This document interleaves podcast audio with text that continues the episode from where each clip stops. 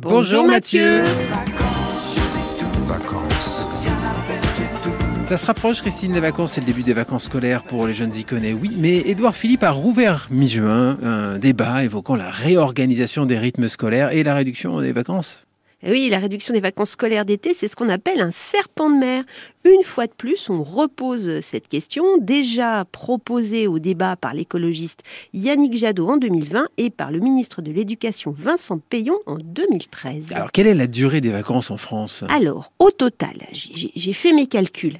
Les petits Français bénéficient de 16 semaines de vacances durant l'année, dont 8 pendant l'été. Nous sommes au-dessus de la moyenne européenne. Eh ben non, on est derrière euh, l'Espagne, derrière les petits Italiens pour les vacances d'été, les Grecs ou les Maltais qui ont 12 semaines, mais les petits Français euh, méritent leurs vacances. Ah oui, pourquoi? Parce qu'ils passent au cours de leur scolarité au total 9000 heures sur les bancs de l'école, alors que la moyenne dans l'OCDE se situe autour de 7700, sacrée différence. Ouais, répartis de quelle manière ces heures? Alors attention, je me lance, 4320 heures en primaire quand la moyenne européenne est de moins de 3000.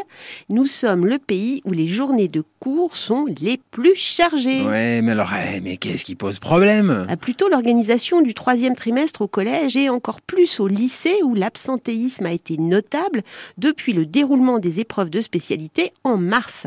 Parce que depuis ces épreuves et en raison de la prise en compte dans la majorité des établissements du contrôle continu, certains élèves ont déjà leur bac. Difficile de se motiver. Ouais, est-ce que des, des solutions sont avancées? Mais oui, comme toujours, le ministère a la solution. Il propose de modifier de nouveau les modalités du baccalauréat, euh, modifié en 2019.